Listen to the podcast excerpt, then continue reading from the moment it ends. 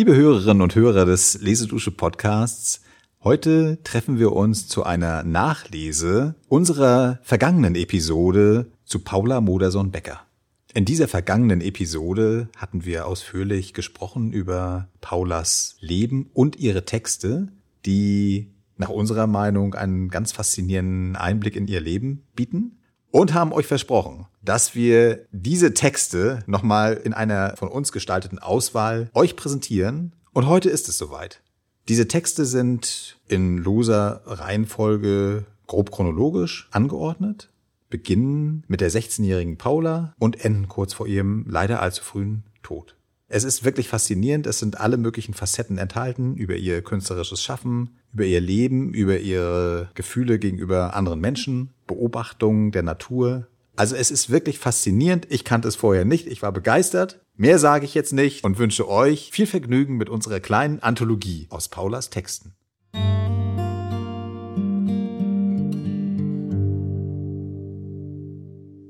Ich lausche in die dunkle Ecke meiner Kammer wie große, stille Augen schaut es wieder.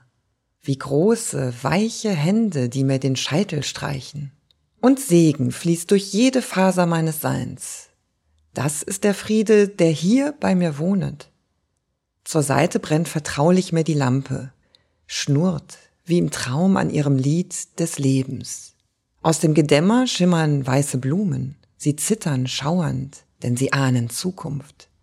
Mit leichtem Flügelschlag umkreist die Fledermaus mein Lager, und meine Seele schaut des Lebens Rätsel, zittert und schweigt und schaut.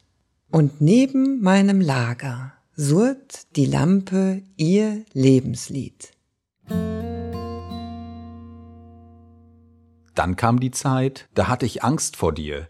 Das habe ich bis jetzt von niemandem gehabt. Ich verschrumpfte mehr und mehr in mich selbst. Ich wurde ein lebender Eisklumpen, der nichts von sich gab und für nichts ein glühendes Interesse oder Verlangen fühlte. Und das muss ich haben. Ich bin, wir alle, sind nicht an Unterordnung gewöhnt. Mit Mama spreche ich wie zu einer Freundin. Du verlangst es anders. In Willy fand ich das Fächerarrangement im Morning Room so hübsch. Ich sagte es dir. Du fandest es eine Überhebung. So behielt ich künftig hin meine Kritik. Aber ich hatte so ein sonderbares Gefühl, wie du mich schaltest. Setzt Mama eine Vase hübsch ein, so sage ich es ihr, und wir freuen uns noch einmal darüber. Dadurch ist man sich so nah. Ich will nur sagen, es war mein Schicksal, dass ich so war. Ich bin so anders erzogen und fühlte so oft, dass ich dich betrübte, ohne es zu wollen. Eben, dann habe ich meinen Stolz. Er hat mich vor vielem bewahrt. Wenn ich mir sagte, das ist deiner unwürdig. Mein Stolz ist mein Bestes. Ein rechter Maitag mit Blütenpracht und Vogelgezwitscher, aber eine scheußliche Anzahl von Elstern, deren Tage jetzt, nach Onkel Wulfs Ankunft, gezählt sein werden. Und Maikäfer schwirren herum, dass es nur eine Art hat. Ich freue mich stets auf meine Stunden bei Jan Bauk. Nachdem ich mich an ihre Wichtigkeit gewöhnt habe, mag ich sie gar zu gern ansehen. Ihre Züge sind gerade so interessant wie ihr Malen. Ich kann mir immer wieder den kleinen pikanten Bogen ihres Nasenloches anschauen. Ihr Mund hört so nett plötzlich auf, gerade als ob der Herrgott plötzlich mit einem feinen Pinselstrich darüber gefahren wäre. Bei ihr male ich also, und ich liebe die saftigen Ölfarben aus ganzer Seele. Kürzlich besuchte ich Jeanne Bauk in ihrem Atelier. Es gibt für mich nichts Schöneres, als ein Atelier zu betreten dann bekomme ich viel frömmere Gedanken als in der Kirche. Mir ist dann innerlich so still und groß und wunderschön zumute. Es hingen famose Sachen im Atelier, Porträts und Landschaften, eine große, einfache Auffassung in jedem Bild und doch nicht manieriert, fein, fein.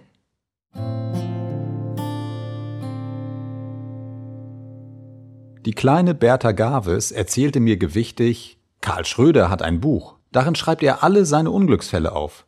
Ja, so sind die meisten Menschen. Die Unglücksfälle schreiben sie sich ins Gedächtnis und memorieren sie fleißig, aber das Glück, das viele Glück, beachten sie nicht. Es ist für sie nur ein Übergangsstadium zu neuem Unglück. Arme, arme Welt. Mir geht's besser.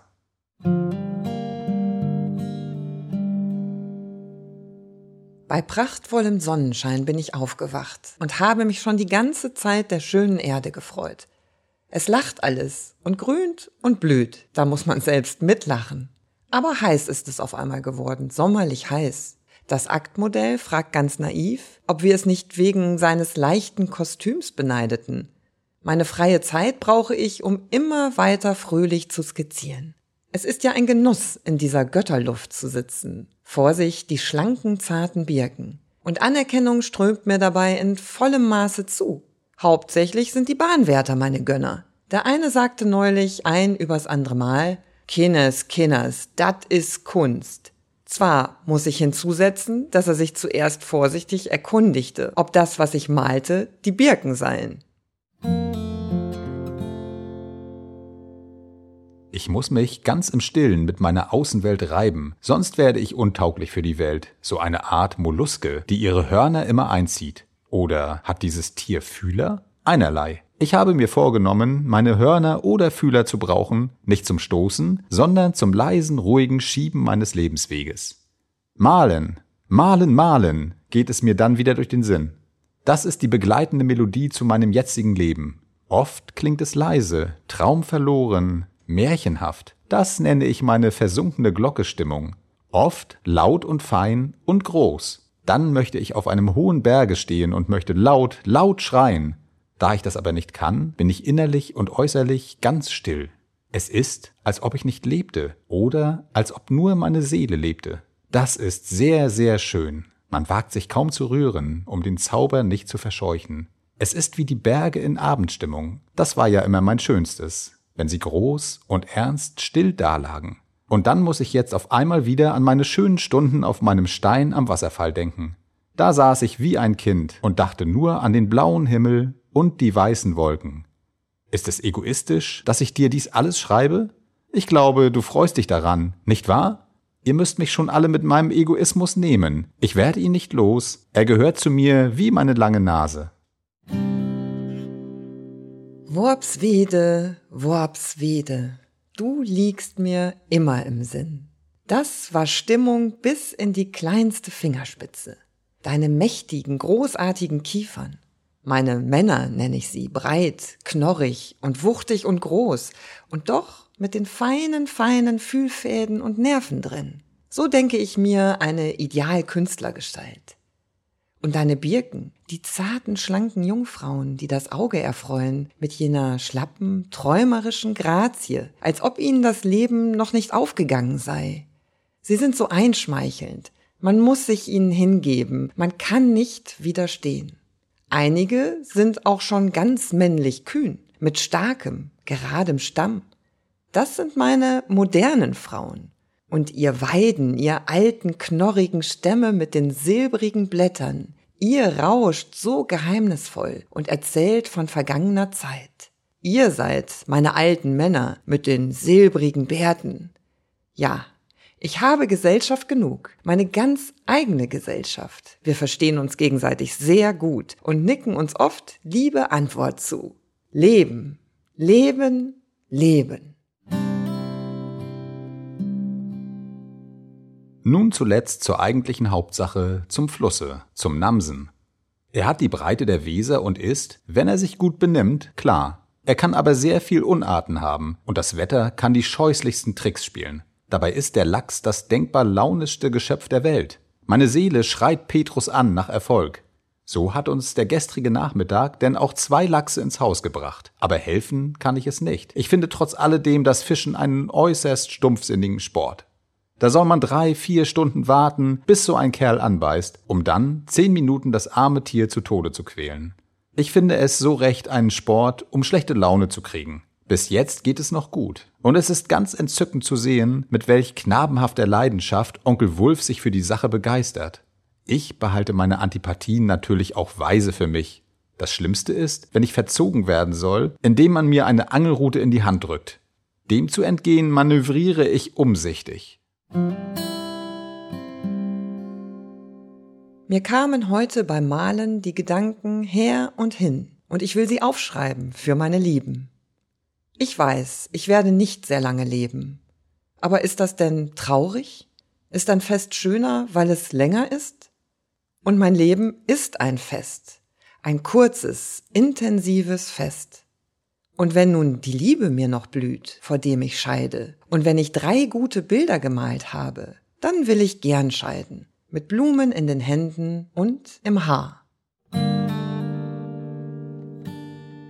Mich befriedigt das Zeichnen nicht. Ich bin atemlos. Ich will immer weiter, weiter. Ich kann die Zeit nicht erwarten, dass ich was kann. Und dann sehne ich mich wieder nach dem Leben. Ich fing gerade an, es ein wenig zu kosten. Ich hatte vorher nicht den Sinn dafür. Und hier gibt's kein Leben. Hier ist's Traum. Ich lese jetzt den Zarathustra. Neben viel Verworrenem und Dunklem, welche Perlen, dies Umschaffen und Neuschaffen der Werte, dies Predigen gegen die falsche Nächstenliebe und Aufopferung seiner selbst. Falsche Nächstenliebe lenkt ab vom großen Ziele. Mit dieser Auffassung als Rüstzeug wäre manche große Seele nicht vom Alltagsleben in kleine Teile zerstückelt. Diese Auffassung muss der nächsten Generation angeboren werden. Das Mittagessen an unserem Weibertisch wird mit großem Appetit eingenommen. Die Hosendamen, es hat sich noch eine zweite hinzugesellt, beweisen ihre Männlichkeit durch jungenshaften Heißhunger. Es macht mir großen Spaß, diese Individuen innerlich und äußerlich zu betrachten. Ich glaube, sie bilden sich wirklich ein, sie seien nicht eitel und geben nichts auf Äußerlichkeit. Und doch sind sie auf ihre Hosen so stolz wie unser eins auf ein neues Kleid. Ich muss mit dem alten Weisen sagen, es ist alles eitel.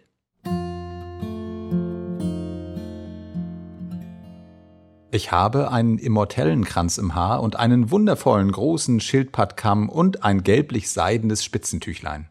Das schenkte mein Großvater einst meiner Mutter, als sie noch jung war. Und gelbe Immortellen habe ich im Gürtel. So sieht man aus, wenn man 25 Jahre alt ist und Otto Modersons Braut ist. Halleluja! Und er hat mir ein süßes Bildlein gemalt.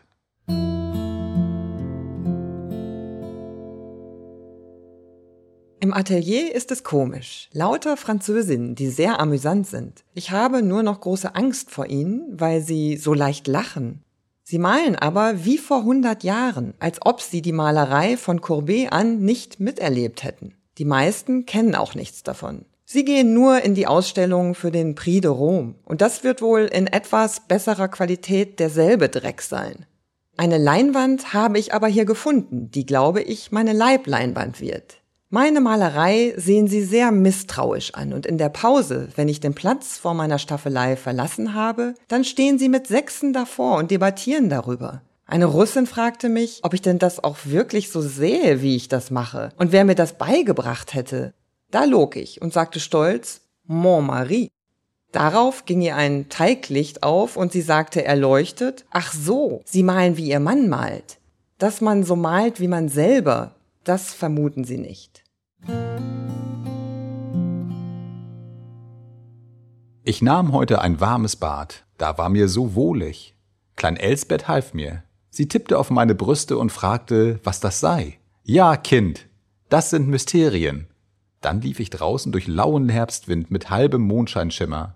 Das Bad hatte mein Blut so schnell und tatendurstig gemacht, und in meiner Kehle saß ein Ton, der gesungen sein wollte. Denn manchmal klingt meine Stimme. Das ist, wenn Seele und Sinne mir voll sind. Heute las ich, dass in den ersten Stadien des Menschenembryo sein Herz im Kopf sitze und erst allmählich in die Brust rutsche. Mir ist es ein süßer Gedanke, dass sie so nebeneinander geboren sind, Herz und Verstand. Das bestätigt mein Gefühl. Ich kann sie bei mir meist nicht voneinander trennen.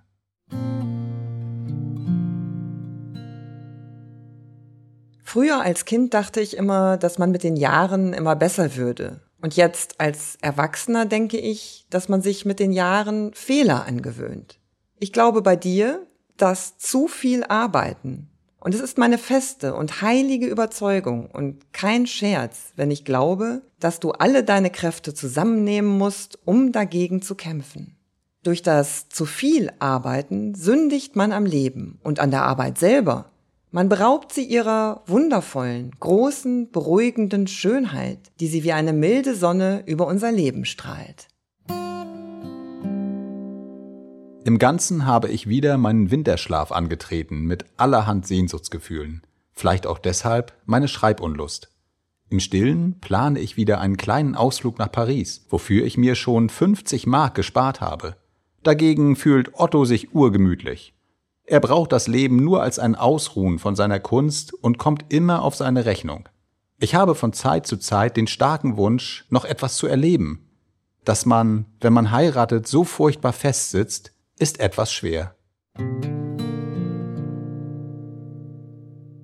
Ich bin nicht Modersohn und ich bin auch nicht mehr Paula Becker. Ich bin ich und hoffe es immer mehr zu werden. Das ist wohl das Endziel von allem unseren Ringen.